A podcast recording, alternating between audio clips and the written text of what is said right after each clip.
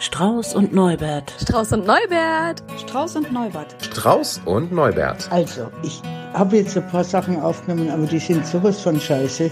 Also, nee, nee. Wie war das? Strauß und am Anfang?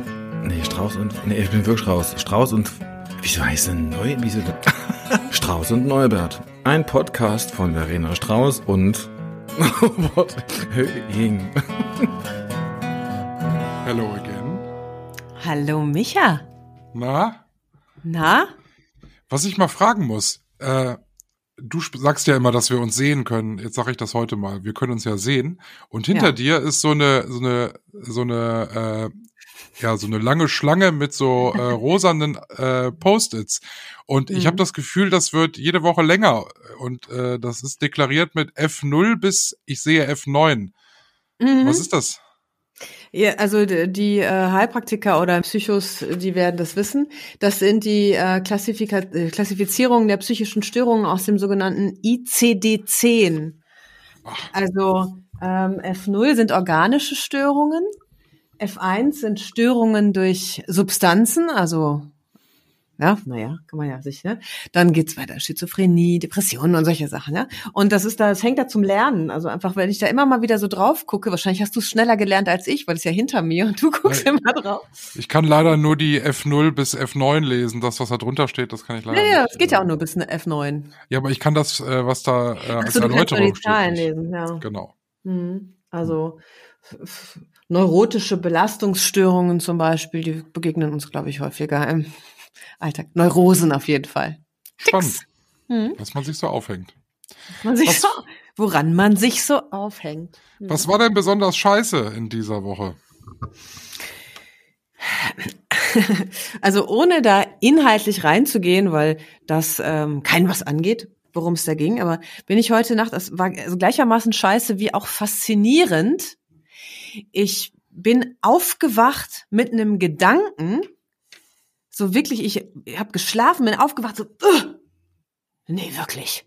Und hatte etwas, so ein Bedürfnis, äh, etwas mitzuteilen.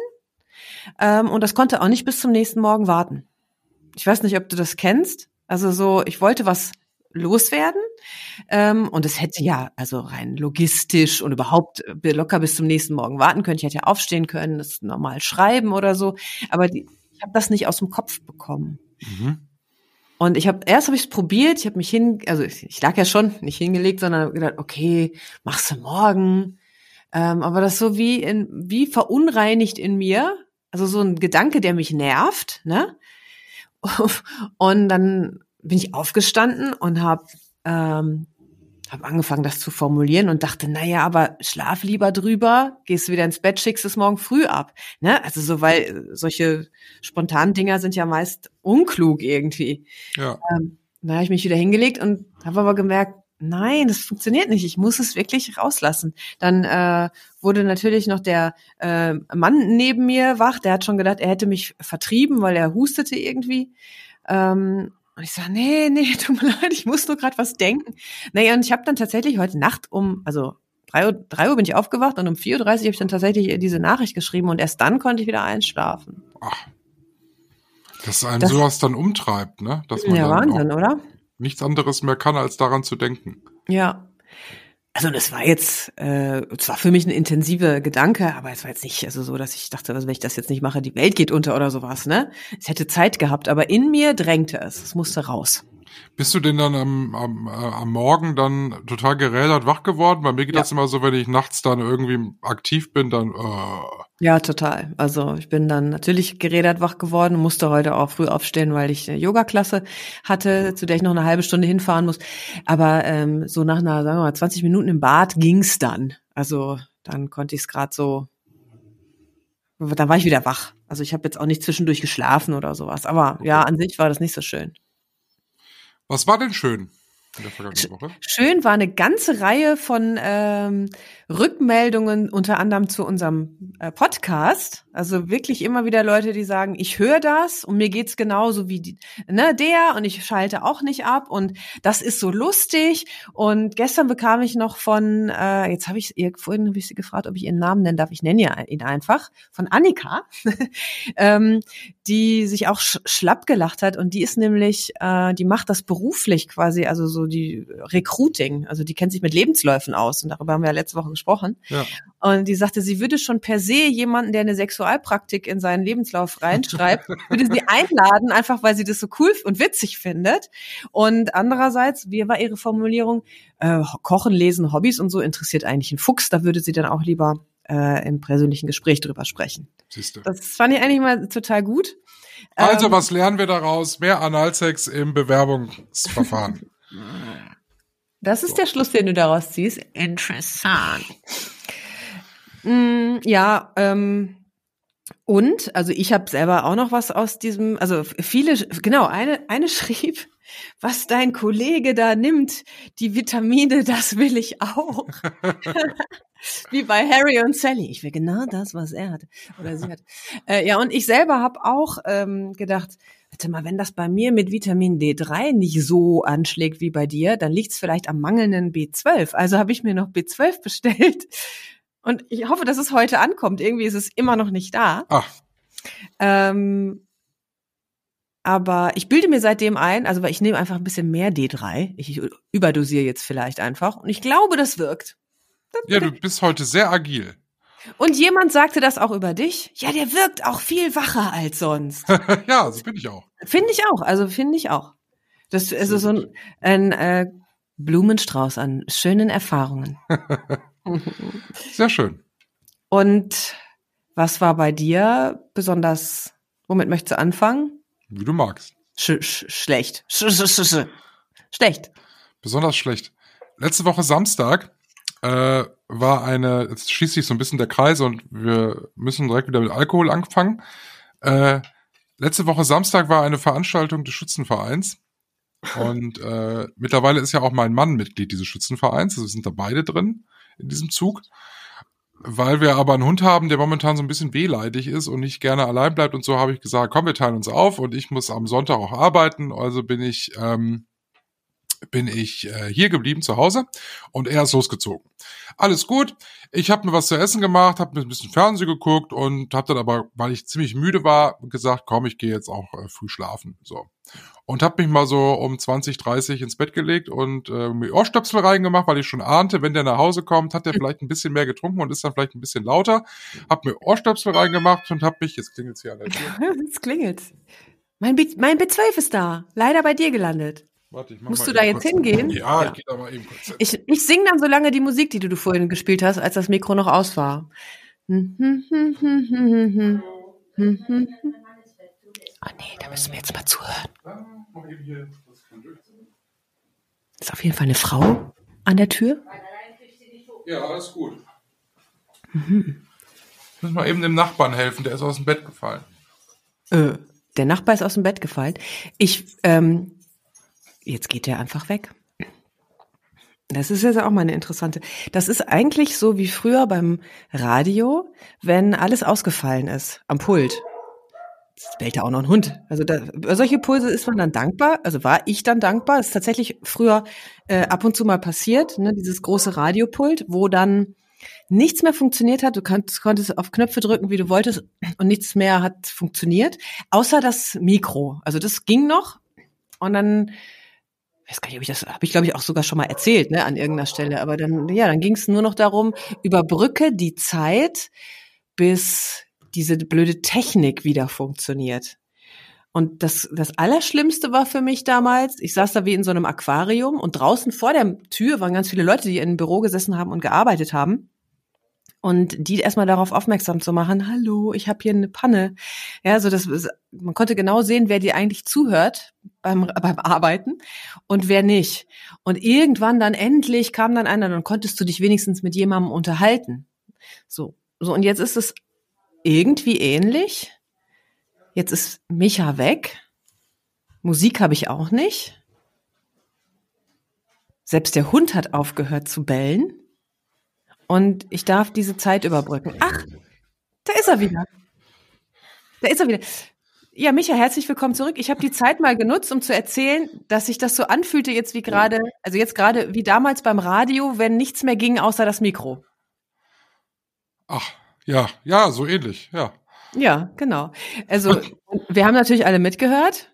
Es, äh, es hat geklingelt, ein Hund bellte, eine Frau war an der Tür und dann sagtest du, der Nachbar ist aus dem Bett gefallen. Das hat Ja. auch schon, hat Potenzial, ne? Der ist halt schwer krank, also das macht die Sache dann so ein bisschen ernster. Ja, ja, ich weiß. Aber wenn Ja, man das von eben, wenn man das nicht weiß, dann klingt das ein bisschen. Aber es ist ist alles gut? Ist Ja, alles gut? im, im Rahmen der Möglichkeiten. Wir haben ihn wieder ins Bett getragen und jetzt ist alles gut. Ja. Okay. Passiert halt manchmal so am Tag. Schön, Wo dass du ich? ausgeholfen hast. Also, nee, warte, kurze Zäsur, bevor wir das hinter uns lassen. Schön, dass du ausgeholfen hast. Ja, immer. Finde ich gut. Machen wir immer so. Genau, ich habe mich also ins Bett gelegt, Ohrstöpsel rein und habe geschlafen, habe wirklich auch gut geschlafen und äh, bin dann irgendwann um 11 Uhr wach geworden. Da lag mein Mann neben mir, hatte sich seine, der hat so eine Schlafapnoe-Maske, die hat er sich wohl nicht mehr angezogen, sondern hat dann geschnarcht wie ein Eisbär. Äh, ich habe dann die Ohrstöpsel mal rausgenommen, weil es so laut war, dass ich es auch äh, ohne äh, die, die Ohrstöpsel gehört habe. Dann habe ich eben zwanghaft diese, äh, diese Maske aufgezogen, damit ich wieder schlafen konnte. Das hat dann auch so halbwegs funktioniert. Und des Nachts ist er dann aber aufgestanden und äh, lief immer noch sternhagelvoll irgendwie besoffen durch, durch unser Haus. Es war schon ziemlich kritisch.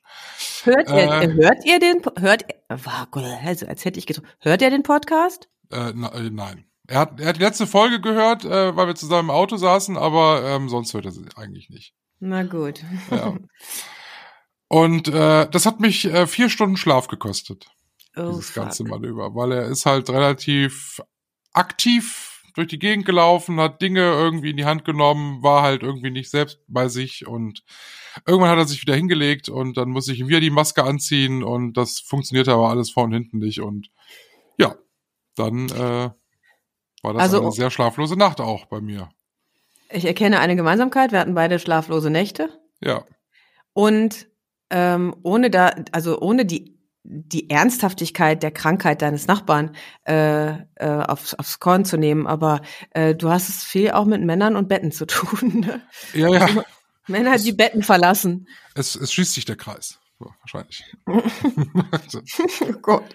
Ja. Na, dann kommen wir doch mal schnell zu etwas Erfreulicherem. Was war denn besonders schön? es war, es ist viel Schönes passiert. Ähm, wir haben endlich einen Urlaub gefunden. Yay! Äh, es geht mit dem, mit dem Kreuzfahrtschiff ganz ökologisch. äh, Schon wieder Kreuzfahrt? ja, aber diesmal skandinavische Städte. Und da freue ich mich tatsächlich ziemlich drauf. Hier so Oslo, Stockholm, Kopenhagen. Ich mag die Skandinavier ja.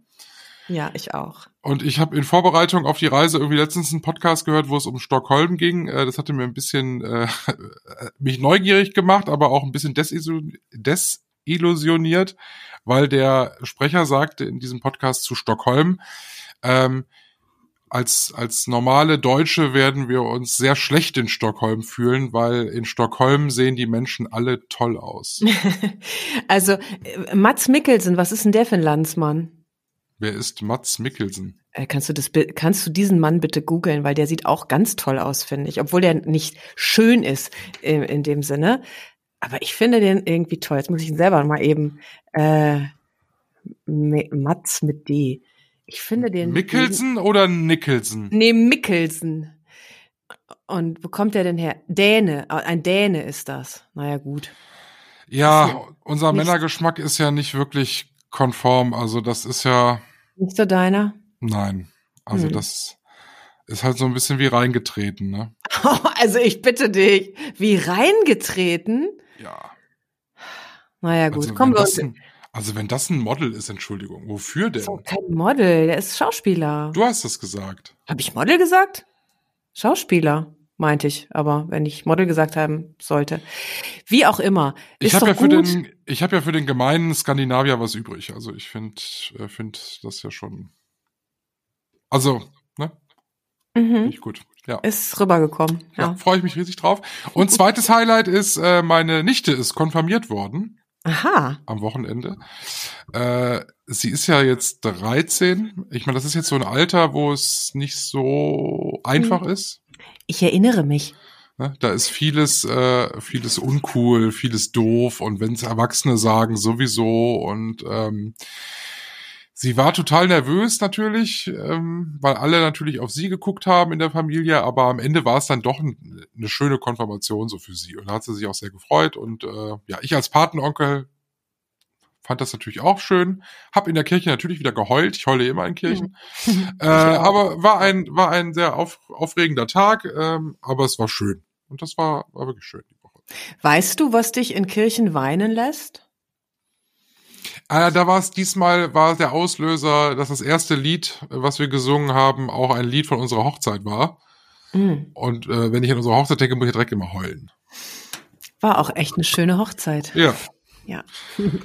Aber sonst so, äh, ich meine, wir haben ja auch schon mal zusammen in der Kirche gesessen und auch beide geheult. Äh, Mhm. Es ist halt Musik in Kirchen, finde ich ja, geht mir ja immer direkt ins Herz. Ja, und irgendwie äh, scheint da auch eine besondere Energie in so Gebäuden zu stecken. Ich meine, die sind ja meist recht alt und da schwingt schon irgendwie was mit, ne? Also ich muss, ich kann das auch ohne Musik. Also das Heulen in der Kirche. Das manchmal ist schon echt so überwältigend auch, finde ich. Ja, ich mag auch Kirchen. Kommen wir So. zum heutigen Thema. Ja, ich will noch vorausschicken, dass viele Menschen, die eben mir auch Rückmeldungen gegeben haben, gesagt haben, "Oh, jetzt bin ich aber mal ganz gespannt, was für ein Thema er bringt. Was für ein Thema er bringt. Ich hatte lange ein Thema für heute geplant äh, und es dann doch über den Haufen geworfen, weil das verbunden mit einem Erlebnis von gestern äh, ähm, äh, jetzt irgendwie für mich besser passt. Äh, es geht um ein hartes Thema, glaube ich. Es geht um das Sterben. Mhm. Ich erzähle kurz die Vorgeschichte dazu. Mhm. Ich hatte gestern einen beruflichen Termin im Krankenhaus äh, und habe mich dort mit einem Arzt getroffen, der so zuständig ist, so zu- rund um das Thema Patientenverfügung. Mhm. Eigentlich ein sehr juristisches Thema. Und als ich den Termin mit dem gemacht habe, sagte der, ja, kommen Sie hier in das Krankenhaus, äh, Station E61, da habe ich mein äh, Büro. Mhm. Und in mir gingen irgendwie schon so Alarmglocken, aber ich dachte, Station E61. Ich habe ich hab ja vor vielen Jahren, äh, da äh, ähm, habe ich ja mal gesagt, ach komm, ich werde Arzt und hab, wollte Medizin studieren und habe ja auch angefangen, Medizin zu studieren und musste vorher ein Praktikum machen im Krankenhaus. Und ich habe dieses Praktikum auf Station E61 gemacht. Ach krass. Und zwar genau in diesem Krankenhaus. Und ich kam in diesen Flur gestern Mittag und es schossen mir sofort Tränen in die Augen, weil ich da seitdem nie wieder gewesen bin. Und ich verbinde so viele sehr emotionale Momente mit dieser Station, weil ich so viele Menschen dort hab sterben sehen. Und ich habe vorher noch nie jemanden sterben sehen. Das war halt damals für mich total krass. Und jetzt saß ich dann äh, auf dieser Station auf dem Flur und habe auf den Arzt gewartet. Die Station ist ein bisschen umgebaut worden. Und ich wusste nicht, wo sein Büro ist. Und er kam so rein und sagte, ja, kommen Sie mit in mein Büro. Und er ging so vor und er ging in ein Zimmer, wo ich lange eine Patientin begleitet habe, die dann gestorben ist. Das heißt, du warst wirklich dabei, als sie gestorben ist. Ja. Oder? Mhm. Mhm. Und das hat mir gestern mal für ein paar Minuten, bevor die Professionalität wieder gewonnen hat, mir ähm, den Boden unter den Füßen weggerissen. Also ich war Okay. total fertig. Wie hat sich das geäußert? Also war das Fertigsein, meine ich? Ich war so, ich war sehr zittrig, Mhm. ähm, hab mich dann in völlig sinnlosen Smalltalk geflüchtet mit dem Arzt. Der war auch so ein bisschen irritiert, glaube ich. Bis ich dann irgendwann sagte, ich kann das jetzt hier nur durchstehen, wenn ich ihm das jetzt erzähle. Das habe ich dann auch gemacht. Ja, das war ihm super. völlig, Mhm. das war ihm aber völlig egal. Er war halt ein sehr abgebrühter Arzt, sehr, sehr juristisch veranlagter Arzt. Ich meine, klar, er ist halt irgendwie, genau deshalb war er ja mal Interviewpartner, aber äh, war auch völlig in Ordnung. Ich konnte das einmal erzählen und dann konnte ich mich konzentrieren auf den Job und dann war es auch gut. Aber das verfolgt mich jetzt auch bis heute, weil ich jetzt natürlich die ganzen Bilder von damals wieder im Kopf habe und es gab viele Situationen da, die mich bis heute echt nicht schlafen lassen an manchen Tagen. Äh, ja, wo ich auch heute noch mich für viele Dinge schäme. Du schämst dich für das, was du da erlebt hast? Ja, es gibt eine, eine, eine Patientin, die war drei Wochen oder so im Krankenhaus. Wann ist man heute drei Wochen im Krankenhaus, ne? Hm, Die war aber drei Wochen da und ähm, ich habe die versorgt. Ich war Praktikant. Ich habe also jetzt eher so die Helfertätigkeiten gemacht.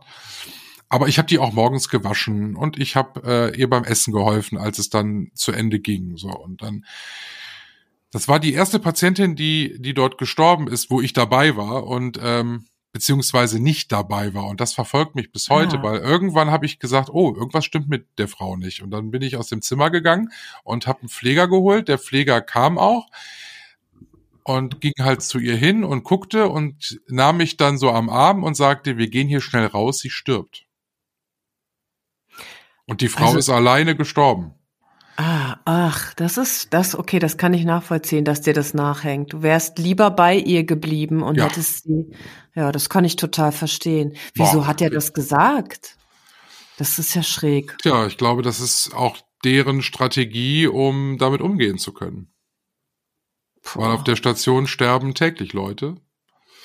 Was Und ist das für eine Station gewesen? Das war eine, die Kardiologie, wo halt sehr Mhm. viele alte, herzkranke Menschen lagen. Und ähm, also das, diese Bilder habe ich tatsächlich so präsent und äh, jetzt sowieso noch mal. Ich habe auch danach, das habe ich danach auch nicht mehr so gemacht. Es hat mir, es hat mir dann äh, an dem gleichen Tag noch wusste ich, dass das ein Fehler war und dann wusste ich, okay, die nächsten anderthalb Monate, die du jetzt noch hier bist, machst du es anders. Mhm. Und ich habe dann tatsächlich alle Menschen, die ich, die ich dort kannte und wo ich wusste, es geht zu Ende, die habe ich auch bis zum Ende begleitet. Also die sind nicht alleine gestorben, sondern da war ich dabei. Und wenn ich das so äh, raushöre, bist du der Einzige, der das so gemacht hat? Ja.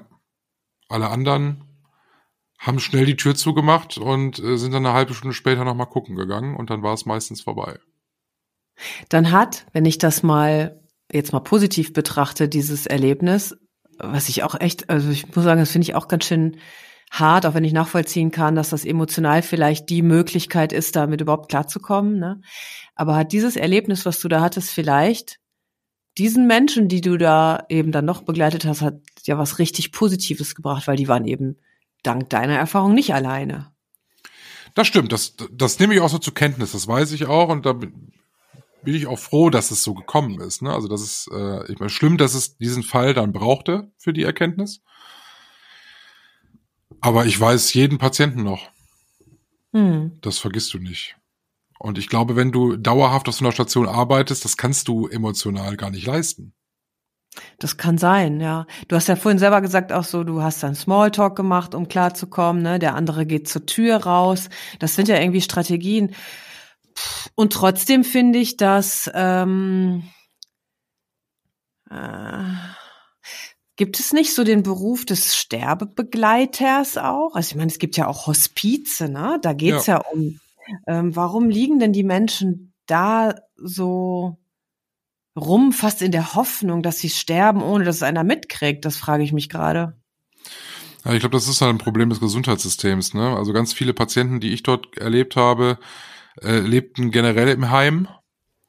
Und äh, das Pflegepersonal im Heim ist völlig überfordert und die sind froh über jeden, der irgendwie ein Krankheitssymptom zeigt, was den Patienten ins Krankenhaus bringen könnte, damit einfach mehr Luft auf der Station im Altenheim ist. Hm. Die Pflegerinnen und Pfleger kriegen natürlich im Krankenhaus dann das äh, Kotzen, muss man so sagen, weil sie jetzt einen Schwerstpflegefall auf der Station haben, die dann wiederum mehr Arbeit kostet. Und dann gibt es sicherlich medizinische Gründe, die dafür sprechen, dass der Patient äh, nicht zurück ins Heim kommt, sondern dass er im Krankenhaus bleibt und in der Zeit sterben sie halt. Man könnte auch böse mal hinterfragen, ob es da einfach um ein Geschäft geht. Ohne dass ich die Antwort kenne oder nur erahnen kann. Weiß man nicht, ne? Auf jeden Fall ist es aber unter Pflegepersonal dann oft so, dass die Leute hin und her geschoben werden, ne? Hm. Weil ein Schwerstpflegefall ist halt eine Belastung für einen Pfleger oder eine Pflegerin, so und bedeutet halt einen arbeitsintensiven Tag. Wenn du natürlich 20 Schwerstpflegefälle auf der Station hast, ist das was anderes, als wenn du 10 Schwerstpflegefälle auf der Station hast. Naja, das zeigt auch mal wieder, dass, also ich meine, dass das ein wirklich verantwortungsvoller Beruf ist auch, ne? Also nicht nur im Krankenhaus, sondern überhaupt auch in, in Pflegeheimen für, für alte Menschen oder so. Und dass es mit Kla Applaus und Klatschen nicht unbedingt getan ist, Nee. um Menschen zu motivieren oder sich sogar noch bei ihnen zu bedanken, anstatt auch mal die Sinnhaftigkeit dieser Berufe nach vorne zu stellen. Also ich meine, wenn ich mir vorstelle, und da wird vielleicht auch der Mensch ohne mit steinernem Herzen feststellen, dass er vielleicht nicht so gerne alleine ist, wenn er stirbt. Ja. Ich sag mal, ich möchte dem Pflegepersonal da gar keinen Vorwurf machen. Die, die haben wirklich viel, sehr viel geackert da und es, da bleibt, wenn man das jetzt mal ganz nüchtern betrachtet, da bleibt auch keine Zeit, sich zwei Stunden lang ans Bett von einem Sterbenden zu setzen. Ähm, das ist eine Lücke. Also da, das muss halt irgendwie sowas geben. Äh, Ich habe aber aber also nicht ich, sondern die die die das Pflegepersonal hat dann aber auch oft Verwandte angerufen, die dann sagten, äh, ja, ich bin jetzt gerade in einem Meeting, ich komme heute Abend. Ich meine, da war es zu spät. So, ne? Also das gibt's dann dann ja eben auch. Ähm, was mich jetzt zu der Frage führt: Hast du Angst vorm Sterben? Nicht Angst vorm Tod. Ich würde das differenzieren wollen. Aber hast du Angst vorm Sterben, der eigentliche Prozess dahin? Hm. Also spontan äh, kann ich nur sagen, habe ich mir noch nie so Gedanken drüber gemacht. Eher tatsächlich also f- über den Tod an sich. Aber das ist ja so ein bisschen wie mit dem Altsein und älter werden. Ne? Es ist ja ein Prozess. Es gibt ja der Moment, wo du deinen letzten Atemzug machst. Ja. Der erste ist ein, der letzte ist aus. So. Ähm, erstmal sage ich nein. Ich kann mir das als sehr friedvoll vorstellen. Habe ich jemals oder vielleicht sogar, vielleicht auch schon mehrmals die Geschichte von meiner Oma erzählt, als sie gestorben ist? Nee, ich kenne sie nicht. Mm, Meine Oma lag nämlich auch, also der Opa war schon früher gestorben und deswegen war die Oma dann irgendwann im Heim, weil man sie so nicht mehr alleine lassen konnte. Sie war, also hat einfach auch gedanklich ein bisschen abgeschaltet, weil sie keinen Bock mehr hatte, so. Und sie hat mir das irgendwann gesagt, so dass sie keinen Bock mehr hat und dass das aber ja eigentlich gar nicht geht, weil der Opa hat ja gesagt, man hält durch. So, sie hat mir das so zugeflüstert und dann habe ich gesagt, weißt du was, Oma? Geh doch einfach, du kannst das doch selber entscheiden. Geh einfach. Und dann, also die brauchte da irgendwie eine Erlaubnis äh, dafür, habe ich so das Gefühl, jetzt auch im Nachhinein, ne? Echt? Ich sage, ja, na klar, das ist doch dein Leben, du kannst das doch entscheiden. Ja, weil was soll ich denn auch noch hier? Ähm, hab doch alles, alles erlebt und mein Mann ist auch weg und so. Ich sag, also, ich fänd's zwar total schade, wenn ich auf dich verzichten muss, aber ich kann es total verstehen, wenn du gehen willst. Dann geh einfach. Und ähm, also das als Vorgeschichte. Und dann ähm, hat es paar Wochen, glaube ich, gedauert. Ähm, und ich bin, weiß das, weiß ich noch sehr genau, ich bin tagsüber zu Hause eingeschlafen und habe von meiner Oma geträumt, die mir im Traum sagte, schön, dass du noch mal da warst. Und als ich am nächsten Morgen dann ähm, hatte ich eine Nachricht von meinem Vater auf der Mailbox, dass die Oma gestorben ist. Und das war so eine unfassbar tiefe Gleichzeitigkeit von Trauer natürlich, die Oma war weg, und dieses aber auch tiefe, gute Gefühl von, die war, aber hat sich von mir verabschiedet. Weißt Mhm. du?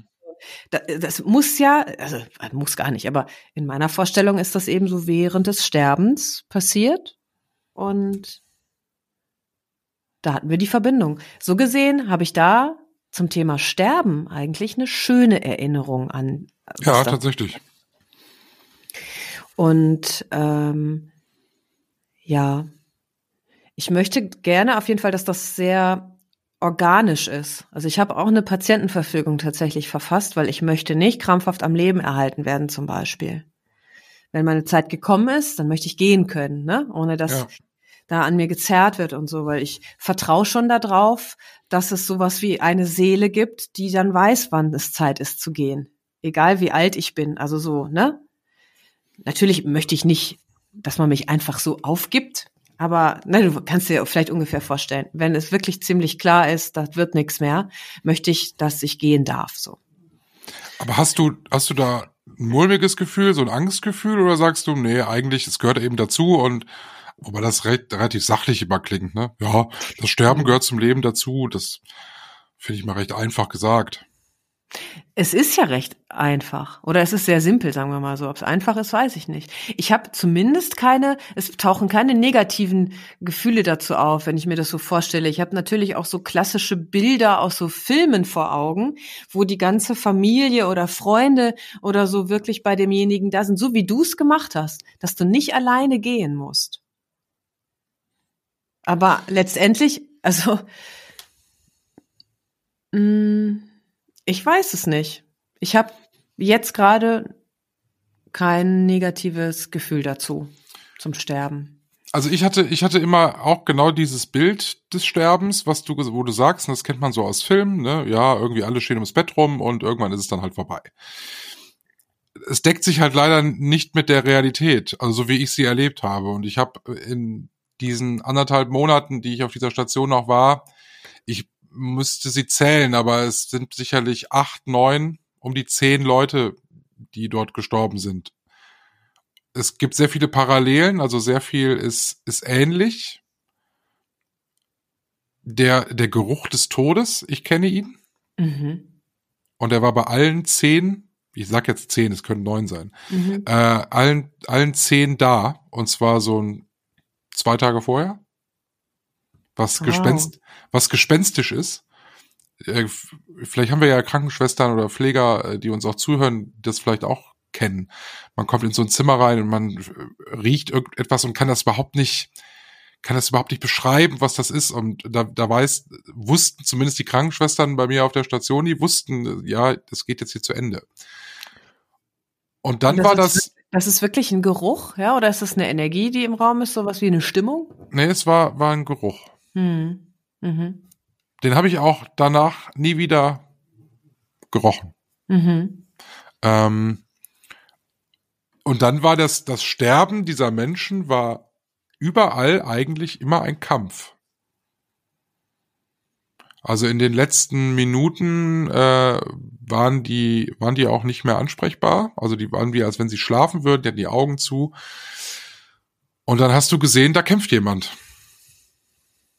Hm. Sehr unruhig und ähm, als wenn jemand mit sich ringt oder mit jemand anderem, man weiß es nicht.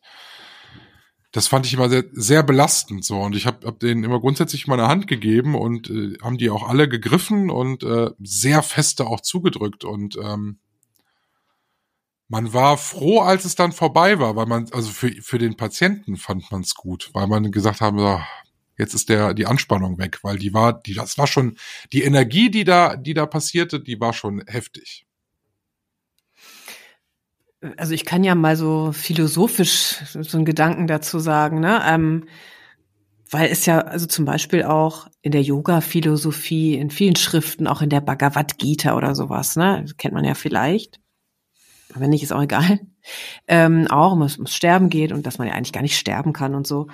Ähm, und es wird auch viel so vom, vom Verstand natürlich, vom Ego gesprochen und von der Seele.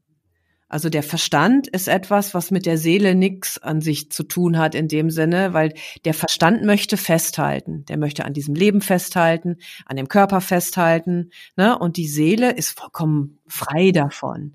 Und das, daran musste ich jetzt gerade denken, wenn du von so einem Kampf sprichst als würde der Verstand sagen, nein, du kannst nicht gehen. Ja, und die Seele sagt, es ist soweit. Aber das ist jetzt nur ein Gedanke, der mir dazu einfällt. Ich, ich habe das noch nie gesehen, wenn jemand gestorben ist. Ich habe, also, obwohl, ich habe, und das hat mich auch total berührt, ich habe schon zweimal gesehen, wie wie Vögel gestorben sind. Ich meine, das sind nur in Anführungszeichen Vögel, ne?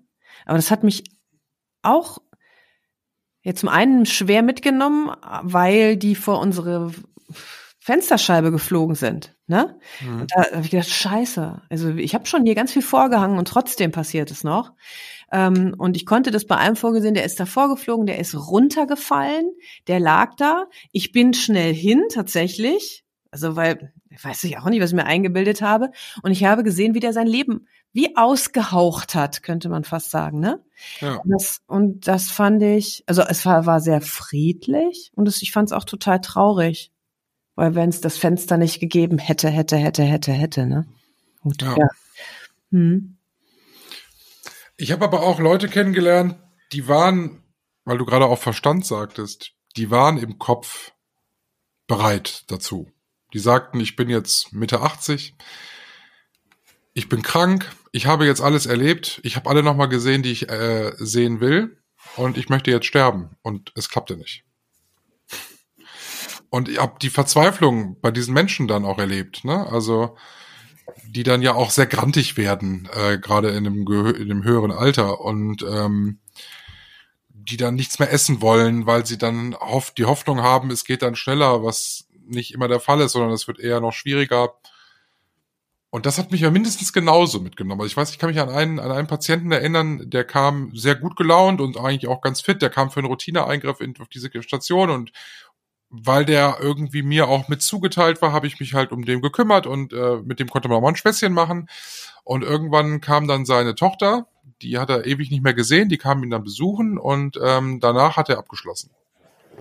Hm. Und dann zog sich das Ganze zwei Wochen. Und dann hast du aber auch jeden Tag gesehen, wie der Mann mehr und mehr abgebaut hat, obwohl es dem eigentlich aus medizinischen Gründen immer besser hätte gehen müssen. Aber der war fertig. Der wollte nicht mehr. Der wollte nicht mehr. Und dann baute der jeden Tag ab. Und äh, dann ist er am Ende als, ja, er, war, ich würde fast sagen, der war sogar dement. Also der ist als Greis ganz verbittert gestorben dann.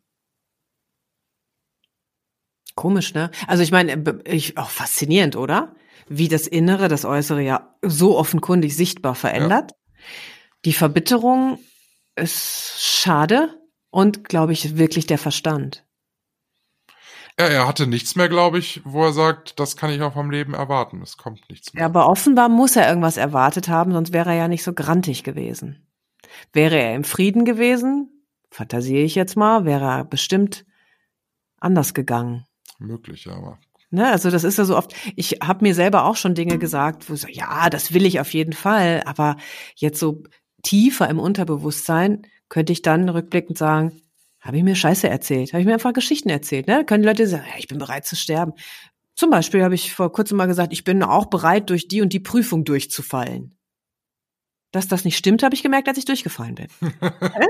ja. Ja, also wir glauben dann so Dinge und merken dann, dass das nicht stimmt, im besten Fall irgendwann. Ne? Aber ich habe auch nach dem gestrigen Tag tatsächlich, weil du es vorhin auch angesprochen hast, ich habe auch meine, meine Patientenverfügung Mhm. äh, in Angriff genommen und ähm, ist halt auch bewegend, wenn man sich mit solchen Fragen dann auseinandersetzt. Ich meine, es, es trifft ja nur auf Situationen zu, die ja nun mal dann auch sehr aussichtslos sind. Ähm, und ich habe das dann gestern hier auch dann zu Hause nochmal diskutiert, das, was, was eine sehr komische Stimmung verursachte hier zu Hause, als ich dann sagte, so, also ich habe jetzt meine Patientenverfügung aufgesetzt. Hm. Weiß ich nicht, ich, ich habe da schon Angst vor. Ja, ich wollte dich gerade fragen, was nimmt dich denn da so mit? Also du bist ja total mitfühlend auch. Also wenn du es nicht selber gesagt hättest, hätte ich dich ja auch gefragt, ob du den, den Menschen damals die Hand gehalten hast. Was ich auch ähm, echt bemerkenswert finde, weil ich, du hast da auf der Ebene, du hast ja keine Berührungsängste. Ich könnte mir auch vorstellen, dass es Menschen gibt, die sagen, oh Gott, das, damit will ich nichts zu tun haben, ne? Und du hast dich aber da ja voll mit beschäftigt. Du bist da ja voll mitgegangen. Ich glaube, meine Angst ist ja auch einfach die, dass ich, dass ich alleine sterbe. Ich glaube, ich Mhm. möchte das nicht.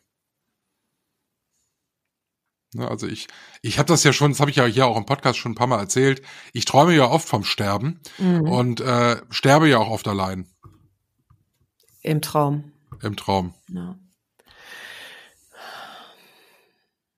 Gut, ich habe keine Kinder. Äh, man weiß es nicht, wie Ja, es mal klar. zu Ende geht, ne? Bei mir ist das ja ähnlich. Ich habe ja auch keine Kinder. Aber selbst wenn, ne, weil weißt du ja auch nicht, ob die dann in dem Moment bei dir sind. So. Genau. Ähm. Ja, das ist eine Inter äh, wirklich interessant. Also ne, klar, ich habe- ich würde auch sagen, habe ich keinen Bock drauf. Und letztendlich sind wir ja sowieso äh, auf eine Art allein. Also wenn du dann stirbst, sagen wir mal, du fump dieses Wegsein, da bist du allein. Ne? Was immer danach auch passiert.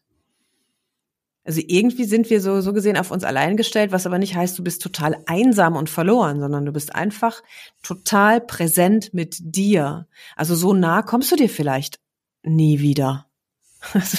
Das mal so betrachtet. Ich, ich habe ja auch alle aktiv angesprochen während dieses Prozesses immer mal wieder. Ich war mir zwar nicht sicher, ob das so richtig ist, weil man vielleicht eventuell auch den Prozess stört wenn jemand gehen will, wenn man dann ständig angesprochen wird von irgendeinem Praktikanten, der daneben sitzt, wo du dann vielleicht hm. denkst, boah, könntest du mich mal sterben lassen, bitte? Äh, hm. Aber das hatte die, das habe ich bei der Atmung gemerkt, das hat die total beruhigt. Ja, das glaube ich. Ich hätte natürlich in dem Moment zu gerne gewusst, was derjenige vor seinem geistigen Auge gerade sieht und so und wie sich das anfühlt. Also da muss ich schon, ich will jetzt nicht sagen, es wäre eine Sehnsucht gewesen, das jetzt auch mal zu, zu merken, weil man das jetzt eben so oft bei anderen gesehen hat, weil dafür ist es ja nun mal einfach das Sterben.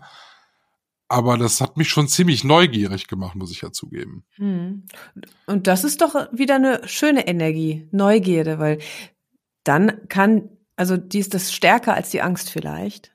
Naja, ich möchte jetzt nicht sagen, Mensch, ich freue mich ja so drauf. Ist schon klar, aber ein, du bist nicht ganz ne? abgeneigt, diese Erfahrung eines Tages, abends, wann auch immer mal zu machen. Ich habe ja keine Wahl, aber was ich, was ich dazu sagen muss, ähm, was ich abartig fand, ähm, das war die Maschinerie, die sich in Gang setzt, wenn derjenige gestorben ist. Dann geht's schnell, schnell. Äh, in den Krankenhäusern leider ja nicht. Also da passiert es ja leider zu häufig, dass du da einfach noch ein paar Stunden da so liegst. Hm. Und dann war es aber zum Beispiel bei zwei, drei Patienten so, dass sich dann, äh, dass dann, als der Patient dann gestorben ist, dann äh, wurden die Angehörigen verständigt. Und die sagten, ja, wir sind in einer halben Stunde da. Und dann setzt sich so eine Maschinerie in so einem Krankenhaus in Gang, weil dann wird der äh, Patient ja dann so hergerichtet, so. dass er auch ansehnlich ist. Weil mhm. man sieht ja nicht gut aus, wenn man gerade gestorben ist. Man sieht halt fertig aus. Und ich würde fast mal mutmaßen, dass es dir, als wenn du, wenn du tot bist, ist es dir scheißegal. Genau. Ich weiß es noch, die sind mit zwei Schwestern da reingekommen, die haben den Leichnam so präpariert, dass er eben unter der Decke so friedlich aussieht, wie man das aus dem Fernsehen kennt. Ne? Mhm. Da werden ja dann auch Handtücher so unters Kinn äh, gestopft, so dass das nicht einfällt, das Gesicht, und dass mhm. der Mund nicht immer so aufgeht.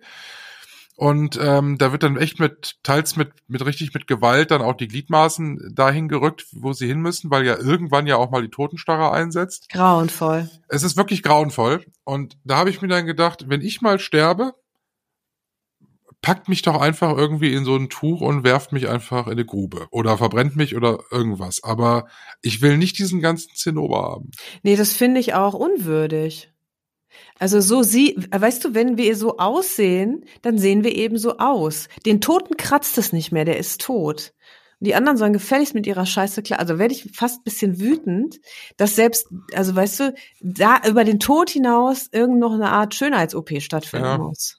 Das finde, wie gesagt, ich habe ja gesagt, ne, ich fand das ziemlich abartig damals. Dann hatte mir aber irgendwann mal eine ältere Schwester dort gesagt, äh, dass ich das anders sehen muss. Sie sagte, wir haben jetzt wochenlang alles für den Patienten getan und jetzt ist unsere Aufgabe, alles für die Angehörigen zu tun, weil die müssen damit ja auch weiterleben. Und wenn die jetzt den, ihren Vater, ihre Mutter in dem Zustand ein letztes Mal sehen, äh, wie er jetzt nun mal hier liegt, nachdem er gestorben ist, dann werden sie die, das, dieses, mit, mit dem Gesicht werden die quasi ihn in Erinnerung behalten. Und da können wir, auch wenn das nicht schön ist, für uns, aber dann können wir ihnen ein anderes Bild vermitteln, mit dem sie dann alt Ja, ein Trugbild. Also sorry, ich bin da jetzt ganz, mal ganz knallhart, auch wenn ich auf der anderen Seite Verständnis dafür habe, aber es ist einfach fake.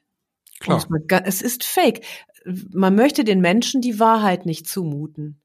Weißt du, dann entstehen so komische, dann entstehen auch Ängste vom Tod, vom Sterben, weil wir immer dann so tun, als wäre es anders, als es ist. Aber es ist nun mal nicht so, dass du aussiehst wie Dornröschen oder nee, wie heißt es, Schneewittchen. Ja, also, worum geht's denn eigentlich? Das, also, ach, ja, aber, wo zieh, aber wo ziehst du da die Grenze? Nehmen wir mal an, ganz krasses Beispiel. Äh, zehnjähriges Kind wird vom Auto überfahren und die Mutter möchte das Kind nochmal sehen. Willst du jetzt das Kind mit Schnittwunden, mit blauen Flecken, mit, äh, lass es noch drastischer sein, mit massiven Gesichtsverletzungen äh, da dahinlegen und die Mutter kann das Kind noch mal sehen? Oder richtest du das Kind zumindestens dann jetzt so her, dass die Mutter noch mal würdig Abschied nehmen kann? Kann ich mir jetzt so spontan keine finale Meinung bilden. Ich bin vom Grundsatz, von der Tendenz trotzdem eher für die Wahrheit. Weil warum denn das Kind dann überhaupt noch mal sehen? Der Mensch ist ja die, ne, der, das ist ja nur noch die Hülle. Und ich verstehe natürlich das Bedürfnis, auf, klar. Aber es ist eben, ich meine, habe ich jetzt gerade keine Meinung dazu. So richtig. Ich bin da auch zwiegespalten. Also ich bin ja auch, ich bin ja auch Organspender. Also ich sag ja, ne, wenn, wenn sie von mir noch was gebrauchen können, wunderbar. So. Hm. Macht mich notdürftig zu und dann bestattet mich bitte. Aber bitte kein großes Bromborium da. Aber ähm, es gab aber auch bei uns in der Familie nie den Wunsch, nochmal den Toten zu sehen. Aber es, ich weiß es zum Beispiel in der Familie von meinem Mann ist es halt eher noch üblich, dass man halt sagt, äh, man bahrt den Toten nochmal auf und dann äh, ist es so. Hm. Und dann wird er natürlich auch noch geschminkt und die Haare ja, gemacht und so. Also das macht man ja dann so. Ich fand das auch immer befremdlich. Der Tod steht ihr gut. Gibt's diesen Film aus den 80ern oder 90ern? Das gibt's ja auch noch. Ja, oh Mann. Hm. Ich habe passt nur so ein bisschen dazu, aber es fällt mir halt gerade noch ein. Das, das war eigentlich auch richtig doof. Jetzt fällt es mir wieder ein, was eigentlich wirklich richtig doof war in, in der Woche. Ich bin am Wochenende, am, also am Morgen ähm, zur, zur Arbeit gefahren und da lag eine Katze mitten auf der Straße. Die sah aus, als würde sie schlafen, aber die lag halt mitten auf der Straße. Die war tot. So. Und ähm, Ah, das war so total ätzend, weil ich wusste nicht so genau, was zu tun ist. Eigentlich hätte ich sie von der Straße runterräumen wollen, damit sie da nicht so mitten drauf liegt. Auf der anderen Seite hatte ich aber auch Angst, da mitten auf dieser Straße anzuhalten. Ähm, und so bin ich weitergefahren. Aber das hat mich lange nicht losgelassen, weil ich das irgendwie scheiße fand. Also obwohl die ja schon tot war, aber ich habe noch noch drüber nachgedacht, oh, hoffentlich war die. Also so, irgendwie hat mich das auch nicht losgelassen. Irgendwie fand ich das auch irgendwie würdelos.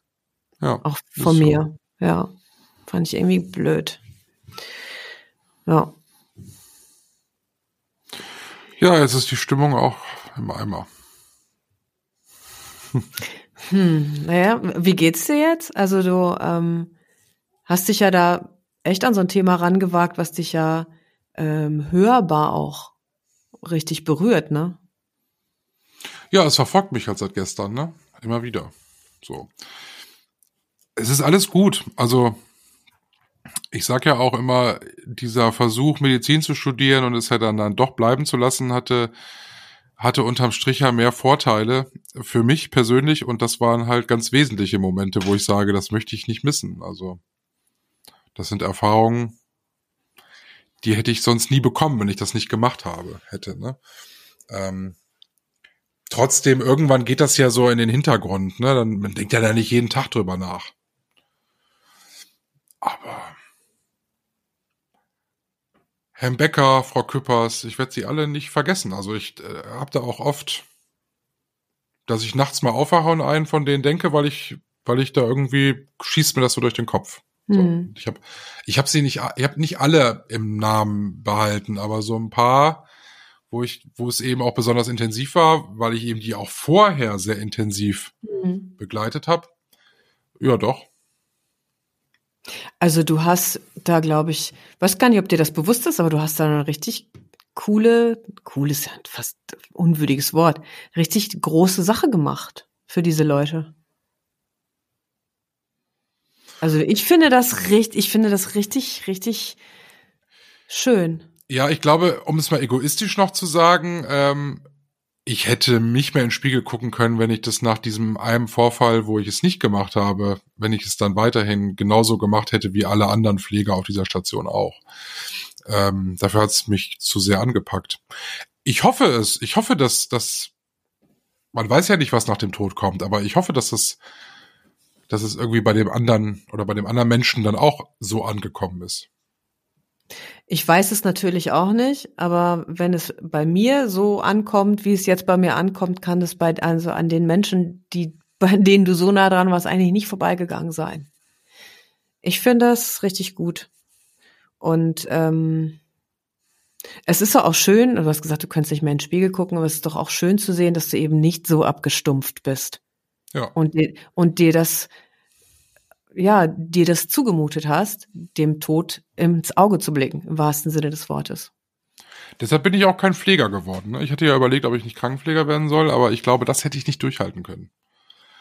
Äh, Ja. Einfach, das geht einfach nicht. Im Alltag geht das, ist das nicht machbar. Leider. Obwohl das, wie ich finde, eine Sterbebegleitung jeder verdient hat.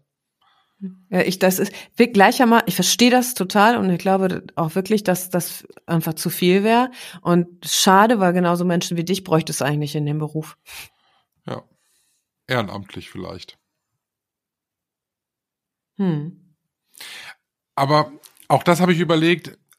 Aber es, es berührt mich halt bis heute so sehr, dass ich totalen Respekt davor habe, noch mehr so da an mich ranzulassen, weil ich immer denke, entweder schleppst du es dann auch noch mit dir rum, so, dass Mhm. du es, dass du es nicht los wirst, oder du stumpfst ab. Du kannst ja auch als ehrenamtlicher Sterbebegleiter halt irgendwann sagen, so, das war jetzt der Tote Nummer 15 und äh, 16 kommt schon noch. So. Ah, weiß ich nicht. Deshalb behalte ich das so in Erinnerung und ähm, wenn in meinem Leben es sich nochmal so ergibt, dass es solche Situationen kommen, wo, äh, ne, dann weiß ich ja, wie ich mich verhalten werde. Aber ich glaube, Weißt ich du, muss es wofür nicht weiter drauf anlegen.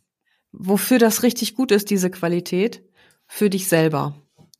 Sollte es so kommen, aus irgendwelchen unerfindlichen Gründen, dass du im Moment deines Todes niemand an deiner Seite hast, kannst du dir selber ein guter Sterbebegleiter sein, weil diese Qualität hast du ja. Und meine ich jetzt, also das ist vielleicht, hört sich ein bisschen eh so an. Ja, Ich meine das aber total ernst. Also weil du bist ja für dich da und du weißt, wie, man, wie es ist, wenn man jemanden nicht alleine lässt. Und das ist eine richtig wichtige Qualität. Falls das nicht funktioniert, ruf mich an. Dann machen wir das zusammen.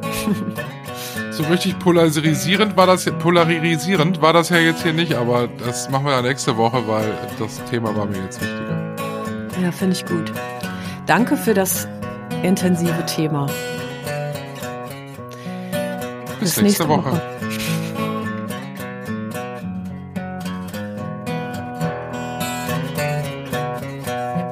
Strauß und Neubert.